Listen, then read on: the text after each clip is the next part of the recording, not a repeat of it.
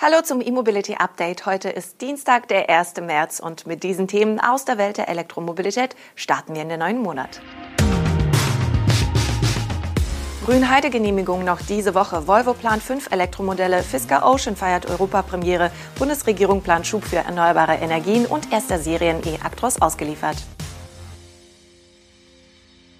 Laut eines Medienberichts dürfte die endgültige Genehmigung für die Tesla-Fabrik in Brandenburg schon am Donnerstag oder Freitag dieser Woche erfolgen. Auch ein Termin für die offizielle Eröffnung und die Übergabe der ersten 30 Fahrzeuge steht wohl bereits fest. Wie der Tagesspiegel berichtet, soll die Eröffnungsfeier mit rund 500 Gästen in der Fabrik am 22. oder 23. März stattfinden. Auch Elon Musk werde vor Ort sein und die Übergabe der ersten 30 Model Y Performance an Kunden begleiten. Ob auch Kanzler Olaf Scholz zur Eröffnungsfeier des Elektroautowerks nahe Berlin kommt, ist noch offen. Der Tagesspiegel beruft sich bei seinem Artikel auf das Protokoll der Taskforce Tesla am vergangenen Dienstag. Das Treffen, an dem auch Brandenburgs Ministerpräsident Dietmar Woidke teilgenommen hat, soll nur 20 Minuten gedauert haben. Das Ergebnis laut Protokoll von allen Seiten solle intensiv an der Finalisierung des Genehmigungsverfahrens gearbeitet werden. Die finale Genehmigung soll dann Ende der ersten Märzwoche erteilt werden. Womöglich werde sogar Woidke selbst in der Staatskanzlei die Genehmigung an Tesla übergeben. Mitte Februar hatte es noch Berichte gegeben, wonach der Produktionsstart in Grünheide frühestens Mitte März erfolgen könne, weil die Behörden noch einige Sicherheitsvorkehrungen in der Fabrik prüfen mussten. Diese Prüfungen sind eine Voraussetzung für die finale Genehmigung. Damals hieß es aber auch, dass von der erteilten Genehmigung bis zur eigentlichen Betriebserlaubnis nochmals einige Wochen vergehen könnten. Der aktuelle Bericht des Tagesspiegels legt nahe, dass man zumindest in der brandenburgischen Staatskanzlei zuversichtlich ist, dass die Betriebserlaubnis sehr zeitnah auf die finale Genehmigung folgen kann. Volvo Cars hat bei einer Händlerkonferenz in den USA weitere Einblicke in seine Modellplanung gegeben. Darin dominieren batterieelektrische Autos. Die Schweden wollen demnach aber auch noch zwei neue Plug-in-Hybride auf den Markt bringen. Volvo gehört zwar zu den ersten Autobauern, die auf ein elektrifiziertes Modellangebot gesetzt hatten, mit dem geplanten Verbrenner aus im Jahr 2030 und damit verbunden dem Wechsel zu einer reinen Elektromarke ist Volvo allerdings etwas langsamer als andere Marken. So will etwa Jaguar schon ab 2025 nur noch Batterieautos verkaufen. Da Volvo bis Ende des Jahrzehnts aber am Hybrid festhält, aktualisieren die Schweden nochmals ihr Angebot.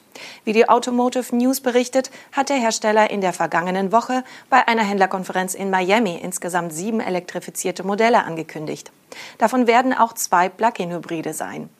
Wie das Fachportal unter Berufung auf Konferenzteilnehmer schreibt, soll es sich bei den beiden Teilzeitstromern um neu gestaltete Versionen der Plug-in-Hybride S90 und XC90 handeln. Zudem wurden einige Elektromodelle bestätigt oder konkretisiert. Neben dem rein elektrischen Nachfolger des Volvo XC90, der wohl Embla heißen wird, und einem neuen E-Crossover, der zwischen dem XC60 und XC90 platziert werden soll, sind auch ein rein elektrischer Nachfolger des XC60 sowie ein neues Elektromodell unterhalb des XC40 geplant. Dieses Einstiegsmodell könnte XC20 heißen und ist schon länger im Gespräch. Fisker hat sein Elektro-SUV Ocean nun erstmals in Europa präsentiert, und zwar auf dem Mobile World Congress in Barcelona. Mit der Europapremiere sind auch die ersten endgültigen Europreise für den Ocean bekannt geworden.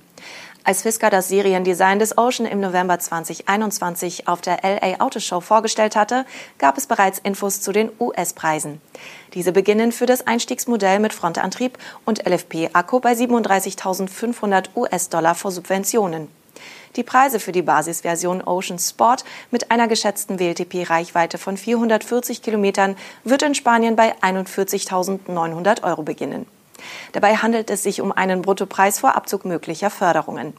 Der Fisker Ocean Extreme mit deutlich größerer Batterie soll es auf 630 Kilometer Reichweite bringen. Die Preise für die Allradversionen in Spanien oder anderen EU-Ländern gibt Fisker derzeit aber noch nicht an. Ein Update gibt es dafür zum Timing. Fisker produziert derzeit rund 50 Prototypen des Ocean, ehe am 17. November die Serienfertigung bei Magna in Graz beginnen soll. Die Auslieferungen des Ocean sollen in den USA sowie ausgewählten europäischen und skandinavischen Ländern schon kurz nach Produktionsbeginn im November beginnen. Für Deutschland hat Fisker übrigens in einer früheren Mitteilung einen Preis von weniger als 32.000 Euro einschließlich Steuern und Subventionen angekündigt. Das würde bei einem Umweltbonus von 9.570 Euro brutto einem Preis von weniger als 41.570 Euro entsprechen. Wir sind gespannt, ob es auch so kommt. Die Bundesregierung will bis 2035 die komplette Stromversorgung Deutschlands mit Ökostrom abdecken. Bislang war laut Koalitionsvertrag bis 2030 ein Anteil von 80 Prozent geplant. Von der Beschleunigung würde natürlich auch die Elektromobilität profitieren. Eine entsprechende Novelle des Erneuerbare Energiengesetzes mit ersten Zielen und Maßnahmen für den beschleunigten Ausbau ist in die Ressortabstimmung gegangen. Die EEG-Novelle wurde nicht nur vor dem Hintergrund des Klimaschutzes verfasst, sondern soll Deutschland auch unabhängiger von Energieimporten machen. Das nützt nicht nur dem Klimaschutz, sondern macht uns unabhängig von Putins Gas, Öl und Kohle, twitterte etwa Oliver Krischer, der parlamentarische Staatssekretär im Wirtschafts- und Klimaministerium. Konkret sollen bis 2030 Windkraftanlagen mit einer Kapazität von 100 bis 110 Gigawatt an Land aufgebaut werden. 30 weitere Gigawatt sollen in Offshore-Anlagen vor der Küste entstehen, wie der Spiegel aus einem Eckpunktepapier zu dem Gesetz zitiert. Zudem sollen 200 Gigawatt Solaranlagen installiert werden, was dem Vierfachen des aktuellen Bestandes entsprechen würde. Diese Zielvorgaben standen bereits im Koalitionsvertrag. Um diese Ziele auch zu erreichen, sind zahlreiche Maßnahmen geplant, von höheren Fördersätzen für Solaranlagen auf privaten Hausdächern über die Förderung von Solaranlagen auf Äckern bis hin zur Abschaffung des atmenden Deckels bei der Förderhöhe.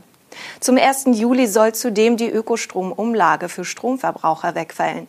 Laut dem Gesetzesentwurf soll es den Energieversorgern vorgeschrieben werden, die Ersparnis von 3,7 Cent pro Kilowattstunde komplett an die Verbraucher weiterzugeben. Damit könnte der Strompreis zumindest kurzfristig etwas sinken und damit auch das Laden von Elektroautos wieder etwas günstiger werden.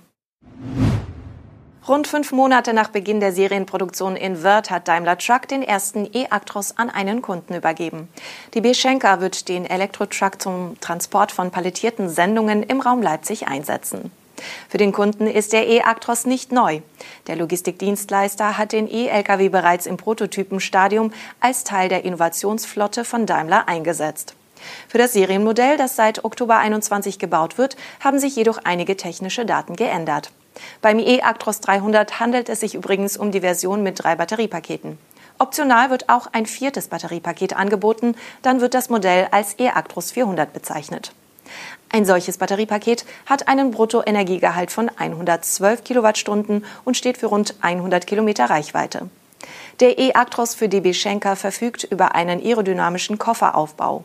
Der Zweiachser mit einem zulässigen Gesamtgewicht von 19 Tonnen ist bereits im vergangenen Jahr planmäßig vom Band gerollt und wurde nach der Fördermittelfreigabe anlässlich eines Kundentermins in Wörth offiziell übergeben.